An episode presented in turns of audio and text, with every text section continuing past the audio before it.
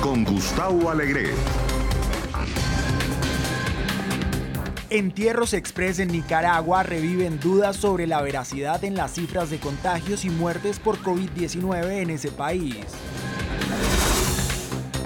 Gobierno de Bukele estaría incumpliendo en reportar gastos de la emergencia sanitaria a la Asamblea salvadoreña. Y Estados Unidos incluye a Cuba por primera vez desde 2015 en lista de países que no cooperan con la lucha antiterrorista. Comienza Club de Prensa con Gustavo Alegret.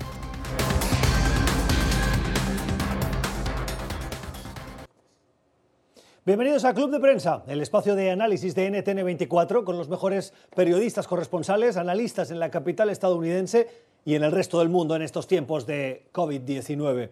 Como siempre, nos gusta mucho leerles. Háganos llegar sus puntos de vista, sus opiniones en nuestra cuenta de Twitter. Estamos en Club Prensa NTN24. Hoy vamos a compartir esta mesa de trabajo los próximos 60 minutos con quienes ya nos acompañan de manera remota. Saludamos a Carlos Dada. Carlos es periodista, trabaja en el periódico, en el portal digital El Faro, del cual fue también fundador. Lo saludamos en San Salvador. Carlos, ¿cómo estás? Buenos días, bienvenido. Buenos días, Gustavo. Un gusto estar en NTN 24 eh, con toda tu audiencia. Gracias a ti por acompañarnos. Interesante siempre escuchar el punto de vista desde eh, países eh, como El Salvador. Varias cosas que comentar en estos tiempos de COVID-19. Antes de entrar en materia, saludamos también en la ciudad de Igualada, cerca de Barcelona, en España, a Diego Fonseca. Diego es escritor y colaborador de, eh, o columnista del New York Times en español. Diego, buenos días, buenas tardes para ti. Gracias por acompañarnos. Bienvenido. Gracias, ¿qué tal, Gustavo? ¿Cómo están todos? Diego, además me parece que eh, tu residencia habitual no es en Igualada, pero la ciudad de Igualada en la que te encuentras fue eh, objeto de eh, un brote importante de coronavirus. Las autoridades la mantuvieron en cuarentena y no has podido salir. Cuéntanos cuál es el estado ahora mismo en el que te encuentras. ¿Cómo está esa ciudad? Bueno, el, brote que existió en Igualada se dio en el Hospital Regional de, Igualada y obligó a que la Generalitat tomara la decisión de establecer un cerco perimetral sobre la ciudad durante una buena cantidad de tiempo. Ese cerco se levantó hace ya más de 15 días. la gente ha comenzado a salir siguiendo los lineamientos de desescalada que se planteó el gobierno de España. lo que ves es eh, un tránsito normal y cuidadoso, si se quiere. Eh, ves a la gente transitar por las calles eh, caminando, guardando la distancia, la mayoría con, con tapabocas, eh, cada vez menos gente usando eh, guantes descartables.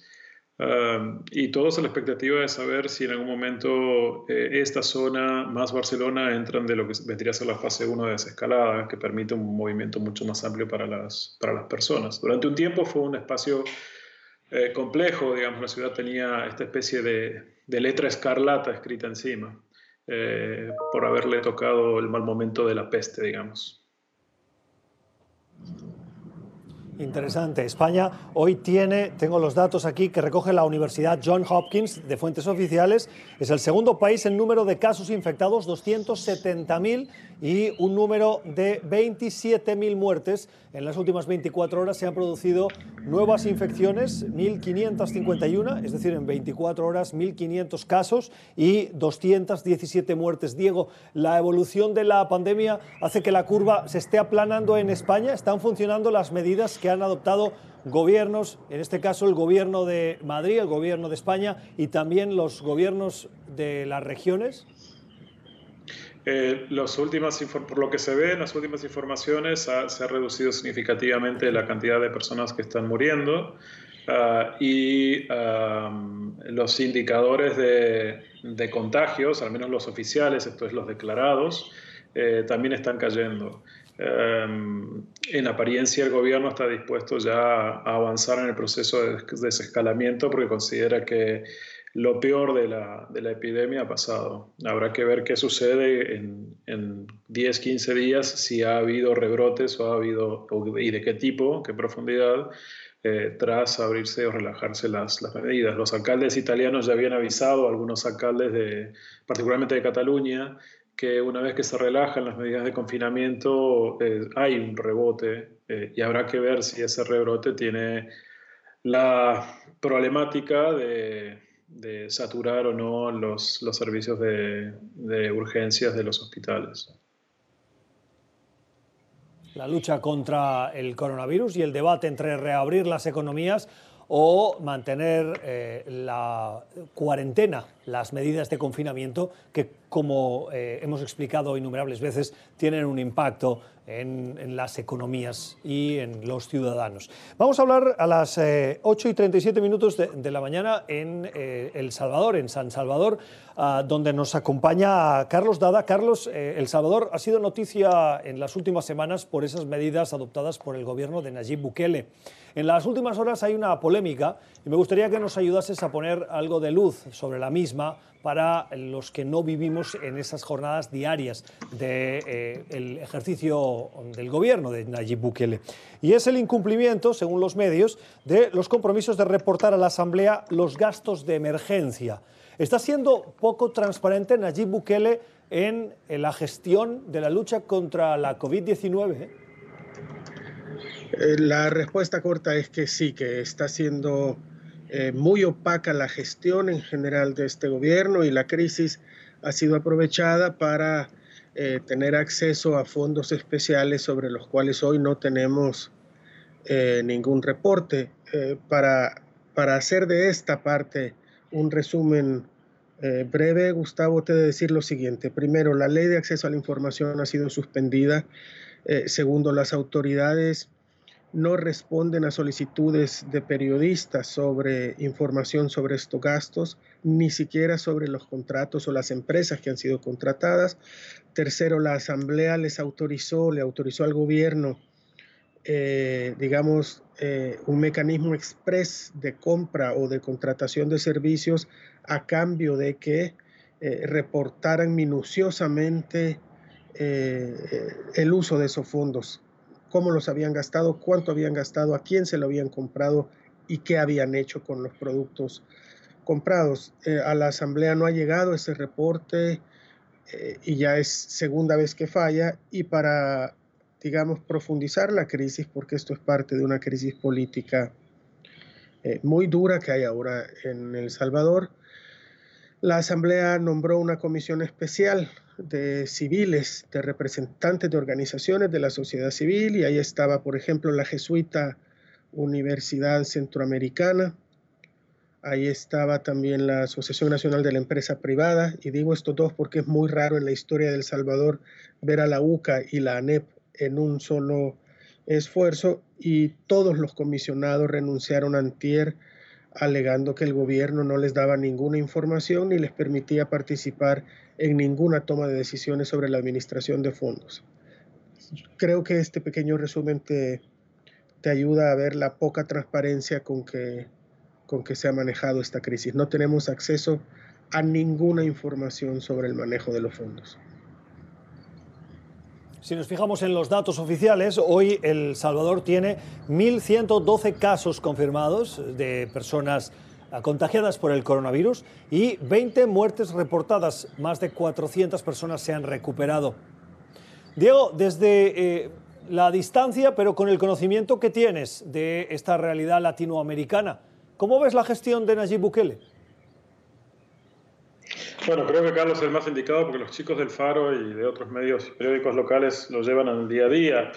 Mi sensación es que Bukele pertenece a esta nueva categoría trampiana de dirigentes que se encaramaron en algún momento dentro de la estructura de los partidos como si fueran cascarones que había que llenar y él mismo siendo un significante vacío durante toda la campaña dijo lo que la gente quería escuchar para llegar al poder. Eh, son, creo yo, dirigentes sin cultura política y por ende acostumbrados a que todo gire alrededor de ellos y ese personalismo es lo que hace que eh, terminen por edificar fes eh, religiones antes que procesos este, políticos o, partidos este, donde el consenso y la necesidad de diálogo se, se renueva. Eh, no es alguien en que tenga mucha fe, digamos, y me, da la impresión de que su deseo por tratar de, como él dice, hacer cosas, choca sistemáticamente con los procesos burocráticos que son normales en el aparato del Estado y él no tiene demasiada paciencia. Eh, y naturalmente la crisis, del mismo modo que saca lo mejor de las personas, muestra quiénes realmente son. Y me da la impresión de que Bukele es un eh, potencial autócrata, y tiene una enorme voluntad por tratar de convertirse en una especie de mesías eh, dentro del Salvador después de haber roto la estructura de partidos. No sé si con eso te he respondido. Sí, me gustaría además que me eh, ayudases. Ah, ¿Tú crees que estos procesos ah, hacia una cierta autocracia son más dados en eh, democracias más débiles o con sistemas de control interno más débiles? ¿O también las podemos identificar en democracias más consolidadas o en democracias occidentales que con motivo de la crisis los gobiernos se abrogan funciones o decisiones que en procesos normales o en tiempos normales no les competen?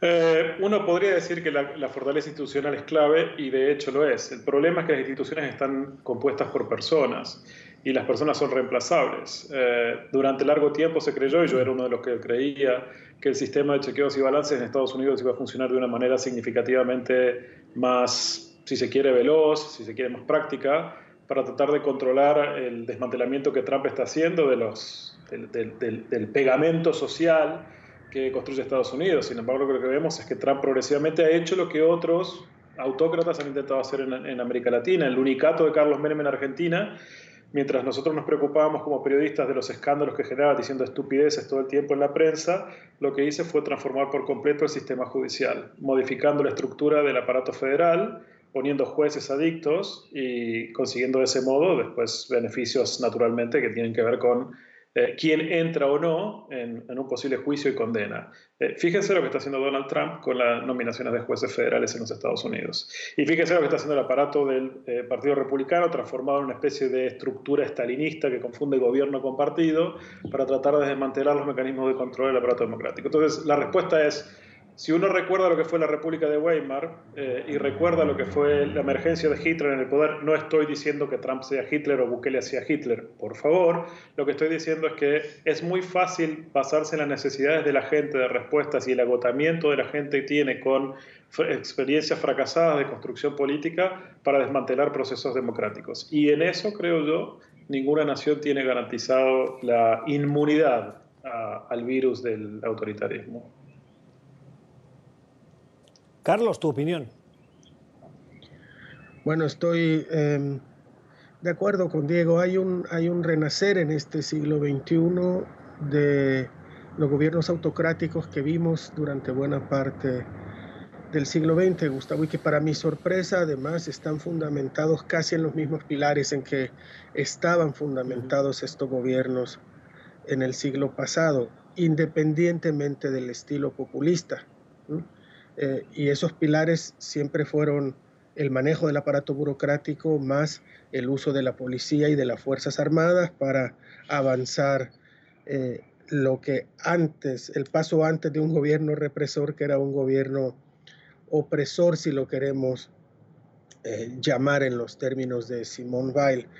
Pero ese renacer en América Latina, además, hoy se distingue porque no tiene signo ideológico tenemos eh, movimientos populistas de este tipo en la izquierda latinoamericana y podemos hablar ampliamente de varios casos porque además fueron los casos populistas con los que amanecimos en este siglo, pero ahora cada vez más alcanzados por movimientos de derecha que tienen en este sentido eh, el mismo diseño político o la misma visión política de control del país. Hablamos particularmente de Brasil, actualmente del gobierno de Bolivia y, por supuesto Nayib Bukele entra en ese escenario, además de manera muy destacada, porque no tiene empachos, eh, como tampoco los ha tenido Bolsonaro, en expresar, incluso de montar campañas enteras que reflejen este,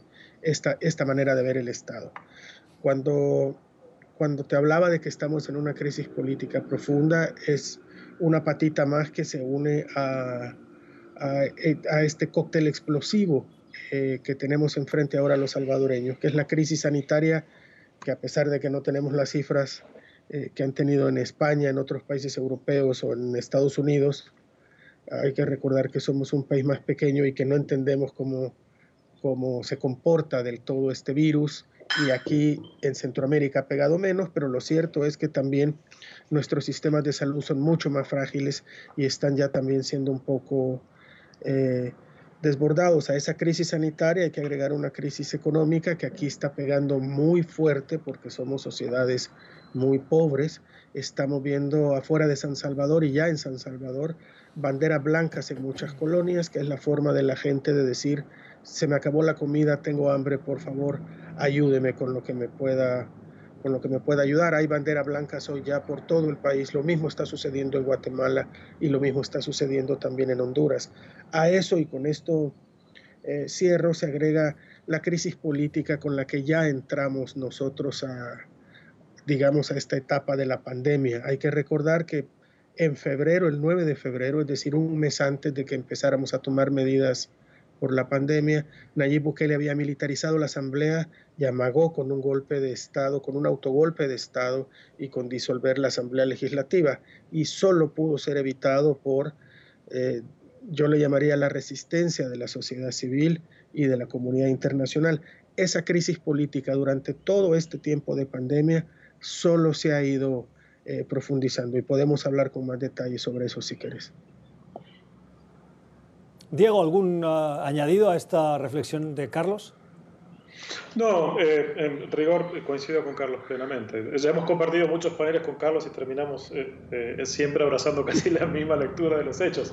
A mí, a, mí, me preocupa sobre todo esta, esta, confianza de las sociedades en, en la, en, la respuesta automática, en la, en la solución mágica eh, casi como si fuera echar un, un, detergente y que haga burbujas de inmediato. Estos, estos, esta especie de mecanismo de generación espontánea de dirigentes que promete que pueden resolver las cosas porque las cosas mucho, son mucho más simples de lo que han hecho los demás partidos y políticos corruptos. Eh, creo que mucho tiene que ver con un, un, doble proceso, y no lo limito solo a eso, en el que ha habido una progresiva pérdida de representatividad de los partidos, llevamos más de un siglo en este proceso, y al mismo tiempo el, el proceso de desintermediación de, la presencia de los medios en, el diálogo, en la agenda pública, producto de la emergencia de las redes sociales y de Internet, que ha atomizado la producción de discurso, que ha descentrado la conversación, que ha convertido a cualquier persona en un emisor sin filtro, sin curaduría, sin edición de lo que se dice, eh, que ha facilitado el proceso de fake news y que eh, ha facilitado al punto de que eh, dirigentes políticos han construido, y no quiero referirme a Trump o a Bukele o a otros, pero que, han, que se, han, se han, construido una buena parte de su relación directa con el público sobre la base de inflamar eh, eh, ya no la razón, sino la creencia, eh, bajo la idea de que lo que, diga, lo que dicen ellos es la verdad y lo que todos los demás dicen es una enorme mentira de un complot construido contra aquellos que realmente entienden al pueblo. Eso a mí me, me, me tiene preocupado y a veces desquiciado. Antes de ir a la primera pausa del programa, eh, Carlos, quiero preguntarte por esos datos que dábamos al principio, que son los datos oficiales de eh, un poco más de 1.200 infectados y de 20 muertos, 400 recuperados. ¿Son cifras que nos tenemos que creer o en aras de lo que decías al principio, la ausencia de transparencia, son cifras maquilladas o también podemos considerarlas como cifras insuficientes debido a la debilidad de los sistemas de salud, de no tener la capacidad de hacer los tests masivos necesarios para tener una radiografía real y que por lo tanto esto es la única información que el gobierno puede ofrecer, aunque la realidad pueda ser otra. Pues mira, Gustavo, lamentablemente no te voy a poder responder esa pregunta porque como no soy no tengo ninguna expertise, digamos, en pandemias, apenas la estamos adquiriendo todas. No sé si estos números reflejen o no la realidad eh, y no me, no me gustaría especular al respecto. Sí te puedo decir que El Salvador ha hecho o dice haber hecho 50 mil pruebas y eso lo coloca por encima de casi todos los demás países eh, centroamericanos. Creo que sí se ha hecho un esfuerzo por, por, por hacer pruebas tan masivas como puede un país con nuestras capacidades, pero por supuesto no tenemos, como no tenemos eh, idea siquiera si existen protocolos sanitarios, la experiencia nos ha dicho que no se han puesto en funcionamiento protocolos sanitarios, tampoco sabemos incluso si estas pruebas se están haciendo, cómo se determina a quién se le hacen estas pruebas, porque, eh, por decírtelo brevemente, este gobierno ha eh, metido a miles de personas en centros de cuarentena, 12 mil salvadoreños han pasado por centros de cuarentena, que terminan siendo utilizados como una especie de castigo para quien, para quien viole el encierro eh, obligatorio, digamos, que, se, que, fue ordenado desde, desde el Ejecutivo. En estos centros de cuarentena, que es donde uno pensaría que más pruebas se deberían realizar, es donde la gente se queja porque lleva ahí 40 días y no le han hecho una sola prueba. El ministro de Salud ha dicho que la gente que esté en los centros de cuarentena no son prioritarios. Entonces, si me preguntas a mí, no tengo ninguna idea de cómo se está escogiendo a quienes hacer las pruebas y a quienes no.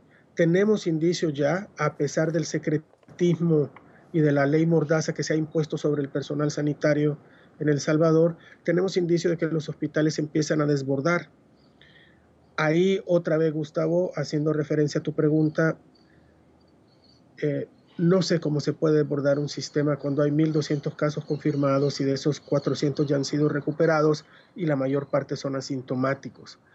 Eh, una de dos, o el sistema de salud estaba bastante peor de lo que pensábamos, o los números no son, no son los reales, pero yo no, no tengo nada que me pueda hacer inclinar más hacia una respuesta o la otra. Esto es Club de Prensa, hoy con las opiniones desde San Salvador de Carlos Dada y desde eh, Igualada, en España, de Diego Fonseca. Vamos a la primera pausa del programa. Recuerden, pueden hacernos llegar sus comentarios, sus opiniones en nuestra cuenta de Twitter, Club Prensa NTN24. Ya regresamos.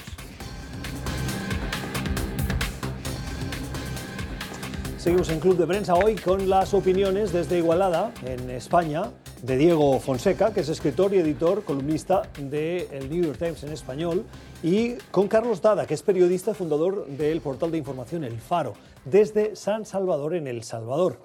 Carlos, nos llamaba mucho la atención una noticia que si bien puede parecer una curiosidad, puede reflejar eh, eh, una de las grandes problemáticas que afecta a los países centroamericanos, podríamos decir a todos los países, pero particularmente a los centroamericanos, que es el de la violencia. En El Salvador tiene un nombre, las maras, que no son exclusivas, pero que afectan a una región golpeada por el crimen organizado y por esa violencia que infligen las maras a la sociedad. Las autoridades habían asegurado que un individuo murió por la COVID-19, pero cuando se abrió el ataúd, estaba esposado y con señales de tortura. ¿Cómo está afectando, Carlos, eh, la pandemia a los niveles de violencia que, por desgracia, estábamos habituados a eh, ver, a leer cuando hablamos de Centroamérica? Sí, esa es una nota que ha causado mucho, mucho impacto en el país porque al muchacho lo enterraron de manera expresa y dijeron que porque había sido víctima de COVID-19 había que enterrarlo en ese secretismo hasta que la familia dijo, pero si mi hijo estaba sano y se lo llevó la policía, lo acusaron de algo y, nadie se muere tan rápido, ni siquiera por COVID.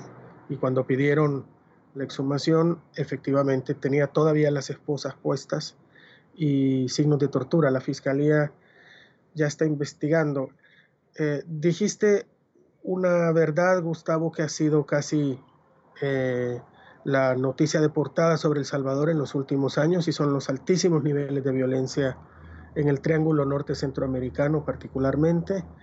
Y también dijiste que eso tiene un nombre que son las maras y eso es correcto, pero a la mitad tiene otro nombre que son las fuerzas de seguridad también. En El Salvador, eh, por la rentabilidad política que tiene ese tipo de decisiones, todos los últimos gobiernos han impulsado la mano dura, han estimulado la represión contra las comunidades donde viven las pandillas como eh, la manera de combatir este fenómeno, que evidentemente no ha dado ningún resultado porque seguimos teniendo el problema simplemente cada vez más enraizado en la sociedad.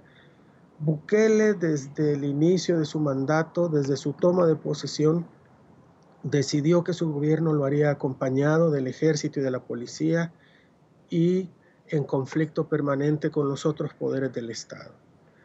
Sus niveles de, los niveles de, de violencia en El Salvador descendieron, yo diría, bastante durante sus primeros meses. Hay que recordar que todavía no cumple un año y por razones no del todo claras, porque de repente hace menos de un mes las pandillas decidieron hacer, digamos, o expresarse políticamente o mandarle un mensaje al presidente y las pandillas hacen esto matando gente.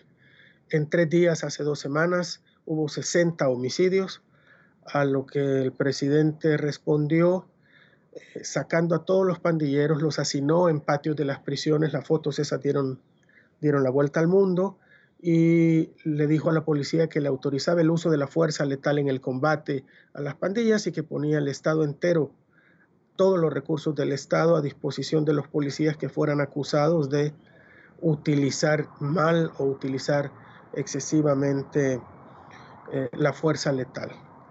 Estamos, ya digo, en ese sentido, igual que los anteriores, ante un gobierno que ha respondido con las Fuerzas Armadas y la policía a esta epidemia de salud. Lo que viste el caso de este muchacho es un caso, por supuesto, eh, extraordinario en el sentido de que no toda la gente la están torturando ni enterrando de esa manera, pero te refleja también lo que ha sido el manejo de esta epidemia bajo, bajo el gobierno de Bukele. Una, un manejo desde el gobierno donde hemos visto más policías y soldados en la calle que, que personal de salud donde cuando hubo alguna aglomeración de gente que bajó al puerto de la libertad a cobrar su cheque, el presidente ordenó un cerco militar a la ciudad sin que personal de salud se hiciera presente para determinar si había algún, algún contagio. Ya te digo, los centros de contención son lugares cercados por la policía y donde hay poco personal de salud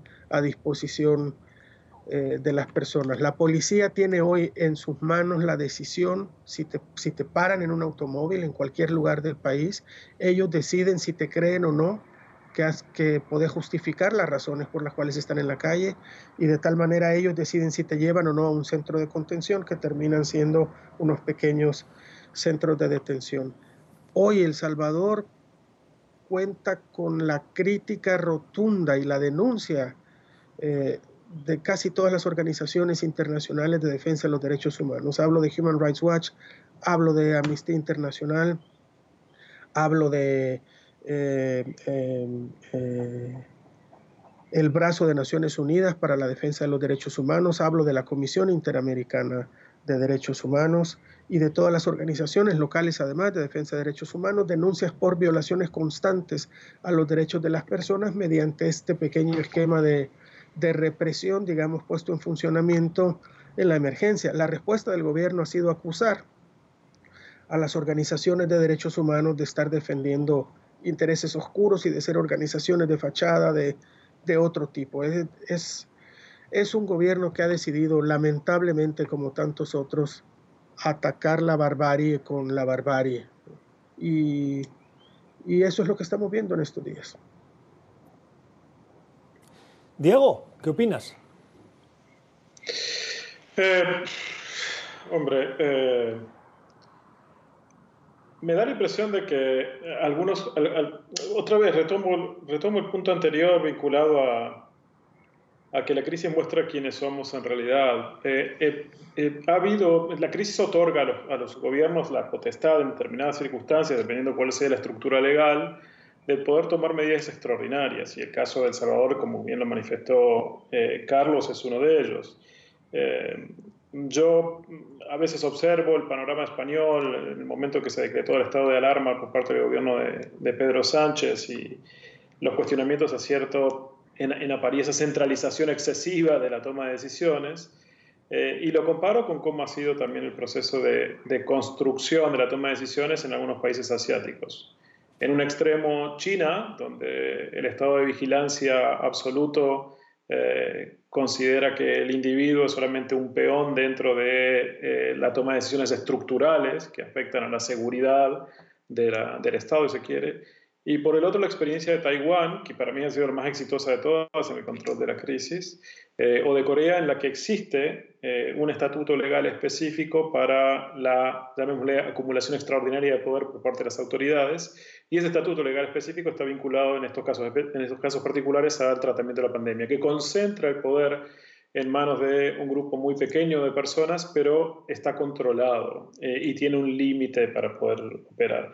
Y a veces me lleva a preguntar, mirando la experiencia china, la experiencia eh, salvadoreña, la experiencia de Estados Unidos, el que más que ser eh, una experiencia ordenada es un show absurdo comandado por, por Donald Trump, en el que creo que yo eh, creo que el señor Fauci intenta hacer lo mejor posible para evitar que todas las cosas se desborden y sean peores. Digo, comparando las experiencias, me a preguntarme acerca de la calidad democrática de la sociedad que estamos construyendo. Eh, y hasta qué punto somos capaces o son capaces los aparatos de los partidos políticos o, la, o, la, democracia representativa en sí de contener la impaciencia de la gente y la impaciencia de los políticos por tratar de hacer cosas. Y en ese hacer cosas, avasallar con todo lo que está adelante por la sencilla razón de que han encontrado en determinadas circunstancias el estatuto legal y la coyuntura social política eh, eh, adecuada para, eh, no sé, cargarse lo poco o mucho se haya construido a nivel institucional. Son las 5 y 6 minutos de la tarde en Madrid y en París. El día en el que nos fijamos, Diego, en un artículo que has publicado que lleva el sugerente título de La culpa es nuestra. En el artículo desglosas la situación que estamos viviendo ahora y buscas las explicaciones y hablas de que la humanidad ha empujado, leo textualmente, las fronteras productivas y el planeta lo está resistiendo. ¿A qué te refieres? Cuéntanos. Bueno, eh, eh, la primera, si se quiere, traza de, dónde pudo haber surgido el, el virus eh, refiere al mercado de, de, húmedos de Wuhan y en apariencia la transmisión de, entre un murciélago y el pangolín. Eh, murciélago que en apariencia fue consumir una sopa, eh, pangolín que es traficado por parte del de, mercado negro. Eh, en sí lo que está sucediendo, lo que sucede, lo que ha sucedido y sigue sucediendo y va a suceder, es que a medida que, particularmente los países en desarrollo, avanzamos sobre estirando la frontera productiva para tratar de tener más tierras de cultivo y a la vez tratamos de tener más tierras para eh, dotar a las personas de mejor calidad de vida, dándoles este, nuevos espacios habitacionales. Eh, se incrementa el riesgo de posibles contagios con, por el cruce entre, entre especies. No lo digo yo, hay varios analistas trabajando en esto. Recuerdo ahora que lo citaba inclusive dentro de la historia David Quammen, que eh, mencionaba que el ritmo en el que estamos maltratando los hábitats subtropicales y tropicales acerca la posibilidad de contagio de nuevos virus y hay varias eh, centenas de virus que se alojan en, en especies que, anfitrionas que todavía no ha pasado, no, no han saltado al, al, al ser humano. Eh, y a mí lo que más me preocupa es el hecho de que estas son enfermedades que surgen en, en contextos de países en, en desarrollo eh, y ahí lo menciona en el texto, tanto el SARS como la H1N1, en un caso en China, el otro en México, el MERS en Medio Oriente, el ébola en Guinea o el COVID-19, la COVID-19 en China, eh, se dan en países que, a diferencia de Europa o Estados Unidos, los países ya desarrollados, están todavía en proceso de encontrarse y no dialogar, sino avanzar sobre la naturaleza. Eh, y en realidad creo que en buena proporción que surge este tipo de, de productos es producto de nuestra de nuestro, el abuso del ecosistema y por otro lado el estilo de vida que tenemos, digamos, la capacidad de transmisión, de no volvernos nosotros vectores de contagio por eh, volar incesantemente entre un lado y otro del, del mundo, eh, contribuye a, la, aparición de pandemias. Carlos, para cerrar este punto, ¿qué opinas? No, bueno, de acuerdo, la columna de Diego además nos invita un poco a repensar a repensar nuestro futuro y ahí es donde yo, hombre, eh, uno tiene eh, imaginación suficiente para especular con las posibles salidas de esto, pero, pero en realidad el ser humano ha demostrado una especial capacidad de no aprender las lecciones.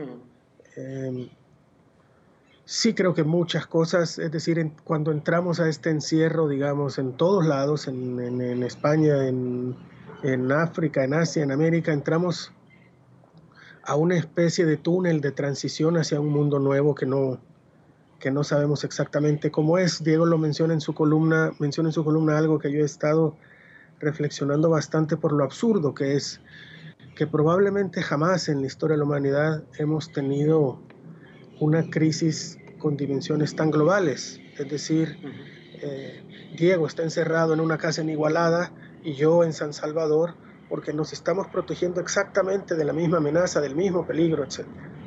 A pesar de las dimensiones tan globales de esta pandemia, ha sido tratada en cada país como un problema local. Em, eh, cada país ha cerrado sus fronteras y ha tomado sus propias medidas, algunas radicalmente distintas. Y a mí me pone, primero me hace cuestionar la, la, verdadera inteligencia del ser humano que ante un problema global busca soluciones locales. Y segundo, yo creo que empieza a cuestionar también eh, la verdadera efectividad del sistema, de los sistemas internacionales, incluso cuando son regionales decime ahora qué es la Unión Europea. Cuando tenés, eh, digamos que un cuerpo político multinacional donde caben países como Suecia y Hungría. ¿Qué es la Unión Europea en estos momentos y qué papel juega en el manejo de esta pandemia? Absolutamente ninguno. Se ha vuelto, se ha vuelto intrascendente justo porque cada país decidió tomar eh, sus propias medidas. Entonces yo no soy nada optimista con el futuro después de esta pandemia porque, porque creo que el ser humano no solo no aprende lecciones, sino que además sigue buscando su, su pequeño podercito y su feudo más allá de la búsqueda de soluciones conjuntas. Es que es casi surrealista y la historia nos, nos condenará por esto. Ahora las dos principales potencias del mundo, Estados Unidos y China, en vez de estar cooperando en la búsqueda de una solución científica, lo que están haciendo es acusarse de espionaje para conseguir una vacuna. Y yo pienso en lo absurdo de que dos potencias estén espiando para conseguir una vacuna, en vez de estar buscando hacerla, hacerla juntos por el bien de toda la humanidad. Esto es a mí lo que no me hace ser, lo que no me hace ser muy optimista. Y por otro lado, Gustavo, creo que tenemos enfrente unos países más que otros. Eh, eh, un futuro a muy corto plazo, y a muy corto plazo es a partir de ya, de mañana y durante muchísimos años, de unas hambrunas, de una crisis económica, de una, de una miseria que, que, no, que no conocemos antes, ni siquiera en estos países donde, donde digamos, hay muchas décadas atrás de hambrunas, de miseria, de desigualdad, de gente que vive con lo mínimo, pero que hoy ni siquiera tiene que comer. Y yo creo que esta crisis económica eh, evidentemente va a pegar mucho más duro en países eh, menos desarrollados, particularmente en América Latina y en África. Creo que estamos a las puertas eh, de una crisis humanitaria también sin precedentes. Las opiniones hoy en este club de prensa, las reflexiones de eh, Carlos Dada desde San Salvador, en El Salvador, y de Diego Fonseca desde Igualada, en España. Vamos a una nueva pausa. Ya regresamos. Seguimos en Club de Prensa hoy con las opiniones de Diego Fonseca desde España y de Carlos Dada desde El Salvador fijándonos también en las declaraciones o las noticias que nos llegan del Departamento de Estado de Estados Unidos. Hacía referencia eh, Diego en sus explicaciones anteriores sobre cómo el país está manejando la pandemia, pero la política no se detiene. En las últimas horas, siguiendo el formalismo adecuado, el Gobierno, la Administración, ha informado al Congreso, al Legislativo, de la lista de países que eh, no cooperan con Estados Unidos en la lucha contra el terrorismo. En esa lista hay eh, países que ya forman parte de eh, la historia de los últimos años. Irán, Corea del Norte, Siria, ha estado Venezuela en los últimos años. Todos estos países se mantienen. Quien había salido de la lista era Cuba y este año ha vuelto. Diego, ¿qué significa que Cuba vuelva en este contexto a formar parte de esa lista? Para ser completamente honesto, como decía la gente de la producción, no he estado siguiendo el tema Cuba con precisión. Eh, eh, el, el, feud que, que, tiene Estados Unidos con, con, Cuba va a continuar y creo que se va a reforzar con la presencia de Trump, lo cual no habla que necesariamente sea una decisión ideológica, sino que tiene que ver con, con eh, imagino, quién mueve ficha más dentro de la administración Trump para conseguir que que se obtengan algún tipo de resultados favorables a su deseo de bloquear o poner a Cuba en cierto espacio. Em, me parece más una decisión de política y balances internos dentro de los Estados Unidos que una efectiva amenaza real de Cuba eh, relacionada al terrorismo. Em, es todo lo que tengo para decir, la verdad no estoy siguiendo el tema. Gracias. Uh, Carlos, ¿tu opinión? Pues mira, Gustavo, esto no es eh, no, es de sorprender. Cuba, es decir, la denuncia de Estados Unidos es que Cuba no coopera con Estados Unidos en la lucha contra el terrorismo. Y hay que decirlo claramente, no es que no coopere en general, no es que albergue terroristas, es que no coopera con Estados Unidos. Y Cuba hace la misma acusación contra Estados Unidos. Cuba ahora, en los últimos días, ha tenido eh, muy fuertes declaraciones contra Estados Unidos porque los acusa de no cooperar para esclarecer el ataque armado contra la embajada cubana en Washington de hace del mes pasado. Eh, es decir, las relaciones entre Cuba y Estados Unidos que han marcado no sé cuántas generaciones ya desde la llegada de Fidel Castro al poder, em, eh, avanzaban un cambio, digamos, durante el gobierno de Obama y la apertura de embajadas en los dos países, pero con la llegada de Trump, evidentemente esa relación ha vuelto casi a los niveles pre-Obama, salvo porque las embajadas eh, permanecen abiertas, pero ni me extraña ni me parece eh, que las nuevas declaraciones del Departamento de Estado tengan ninguna implicación sobre, eh, sobre Cuba, digamos, en la arena internacional, ni que signifiquen que Cuba esté albergando o apoyando actividades terroristas. Simplemente es una expresión más, como ya han venido otras desde La Habana, de que la relación entre Cuba y Estados Unidos está en su momento más bajo desde la salida del gobierno de Obama. 11 y 22 minutos de la mañana en la costa este de Estados Unidos. Última pausa del programa y regresamos.